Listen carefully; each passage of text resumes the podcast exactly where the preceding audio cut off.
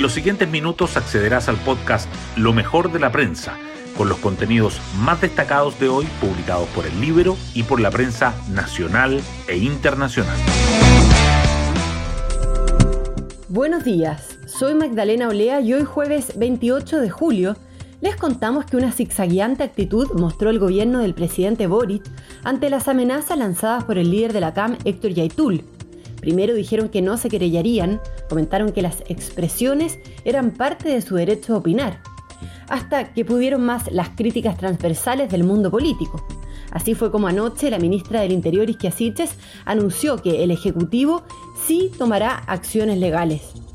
En paralelo, hoy la Contraloría se instaló en el corazón de la moneda para investigar un eventual intervencionismo electoral desde la CEGEGOV, cartera que lidera la ministra Camila Vallejo. Las portadas del día. El Mercurio y la Tercera abren con la noticia de que el gobierno modifica la postura sobre Héctor Yaitul y decide ampliar las querellas por ley de seguridad del Estado. El primero destaca además las declaraciones de la vocera de la Corte Suprema, que dice que no hay que confundir libertad de expresión con la posibilidad de amenazar el diario financiero, por su parte, titula que el grupo Saesa se queda con la filial de transmisión de Enel en operación que superaría los mil millones de dólares. La campaña para el plebiscito del 4 de septiembre también sigue presente. El Mercurio y la Tercera resaltan que Contraloría inicia diligencias en la CEGEGOV tras las acusaciones de intervencionismo electoral.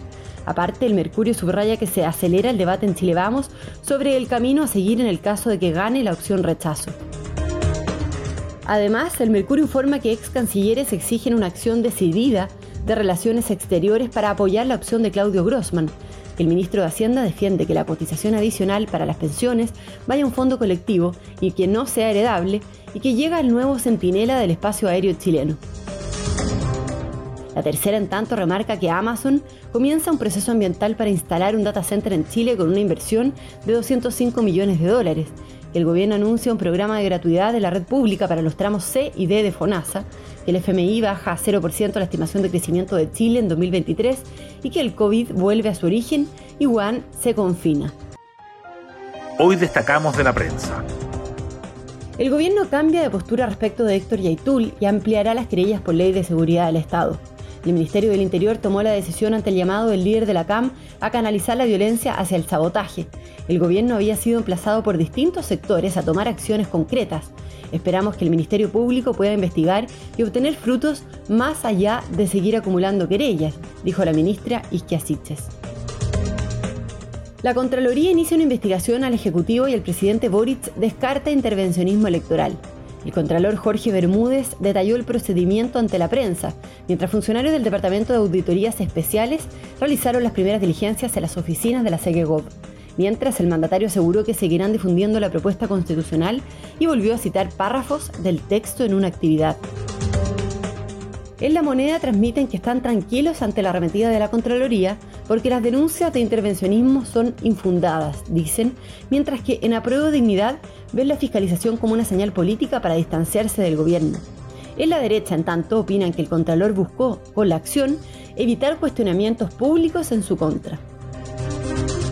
La propuesta de Rincón y de Walker intensifica el debate en Chile Vamos sobre el camino a seguir si gana el rechazo.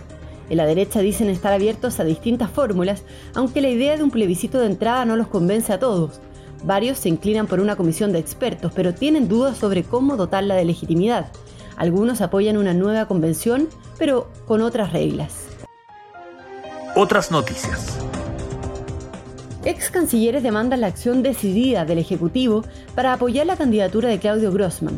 Consideran que sería un error que el gobierno quiera privilegiar una postulación al Consejo de Derechos Humanos de la ONU, desatendiendo la oportunidad que se abre para el país con el nombre del ex agente de Chile para juez de la Corte Internacional de Justicia de La Haya. El gobierno anuncia un programa que consagra la gratuidad de la red pública, los tramos C y D de FONASA. A partir de septiembre, casi 6 millones de personas que están en estos tramos podrán atenderse sin costo de la red pública. El objetivo de las autoridades es que el Estado pague el 100% de las prestaciones, abriendo el camino hacia un Fondo Universal de Salud. Amazon inicia un proceso ambiental para instalar su primer data center en Chile. Amazon Web Service ingresó la declaración de impacto ambiental de su proyecto para construir un centro de almacenamiento de datos en un predio de 17,5 hectáreas en Puente Alto. La iniciativa contempla una inversión de 205 millones de dólares. Y nos vamos con el postre del día. La candidatura conjunta al Mundial de 2030 se presentará oficialmente el 2 de agosto. Con un acto en el Estadio Centenario de Montevideo, se lanzará formalmente la candidatura de Uruguay, Argentina, Chile y Paraguay para acoger el torneo que marca los 100 años de la Copa del Mundo, que se viene trabajando desde 2019.